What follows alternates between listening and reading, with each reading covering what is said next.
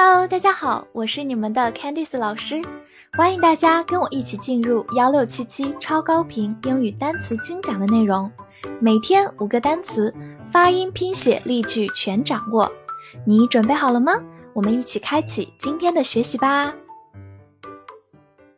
今天我们进入到第三百六十七天的内容，我们来看一下五个单词：doubt，d o u b t，doubt。O u 字母组合发 o，字母 b 不发音，t 发 t，doubt，doubt，它是一个动词或者名词，表示怀疑、不确定。来看一个句子：There's no doubt that we will succeed。毫无疑问，我们会成功。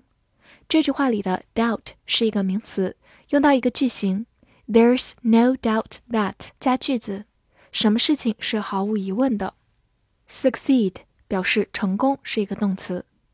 好，慢慢来读。There's no doubt that we will succeed. There's no doubt that we will succeed. 另一个句子，I doubt if he will come tomorrow. 我不确定他明天是否会来。这句话里的 doubt 是一个动词的词性，表示怀疑或者不确定。if 表示是否。 可以替换成 whether 后面跟一个句子。好，我们慢慢来读。I doubt if he will come tomorrow. I doubt if he will come tomorrow.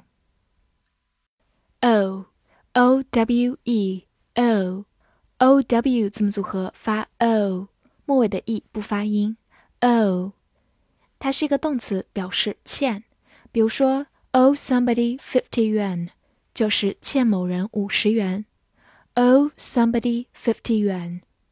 好，来看一个句子：You owe me a favor，你欠我一个人情。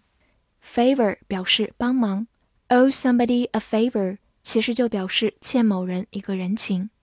好，慢慢来读：You owe me a favor。You owe me a favor。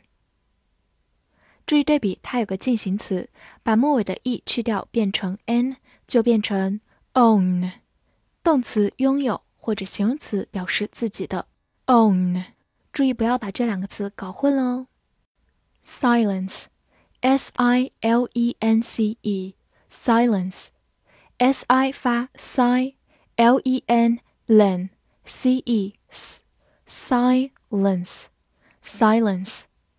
它是一个名词，寂静、无声、沉默，或者动词使安静。比如说，silence somebody 就是使某人安静下来，或者使某人不说话。silence 在这里是一个动词，表示使安静。silence somebody。好，来看个句子：They're standing in silence。他们正默默地站着。这句话里的 silence 是一个名词，表示寂静、安静。In silence。就是处于安静当中，默默的。好，慢慢来读。They are standing in silence. They're standing in silence. 拓展一下，去掉末尾的 ce 变成 t，就变成 silent，形容词，寂静的、安静的。silent。 另外，有一首非常著名的欧美怀旧金曲，叫做《The Sound of Silence》，就是寂静之声。推荐大家有空可以去听一听哦。Trap，T R A P，Trap，T R 发 tr，字母 A 发大口的 a，P 发 p，Trap，它是一个名词，表示捕捉动物用的陷阱或者圈套，或者动词设陷阱、使陷鱼。来看两个句子。第一个，The animal got caught in the trap。这个动物掉入了陷阱。Trap 在这里是一个名词，表示陷阱、圈套。Get caught 就是被抓住了。好，慢慢来读。The animal got caught in a trap. The animal got caught in a trap. 另一个句子 He's trapped in an unhappy marriage. 他陷入不幸的婚姻当中。这句话里的 trap 是一个动词，表示使陷入。Be trapped in 表示被陷于其中；unhappy marriage 就是不幸的婚姻。好，我们慢慢来读。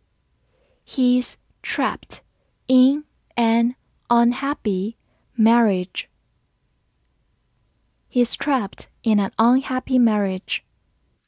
Exciting, E X C I T I N G, exciting, E X 发 x，C 也发 s，和前面合并成一个音，中间的字母 i 发它本身的音 i，T I N G, ting。exciting, exciting，它是一个形容词，表示令人兴奋的或者令人激动的。比如说，exciting news 就是令人激动的消息。 exciting news。来看一个句子：Traveling abroad is exciting。出国旅游令人兴奋。Travel 就是旅游，abroad 就是在国外去国外。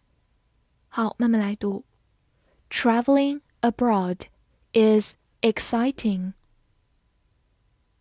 Traveling abroad is exciting.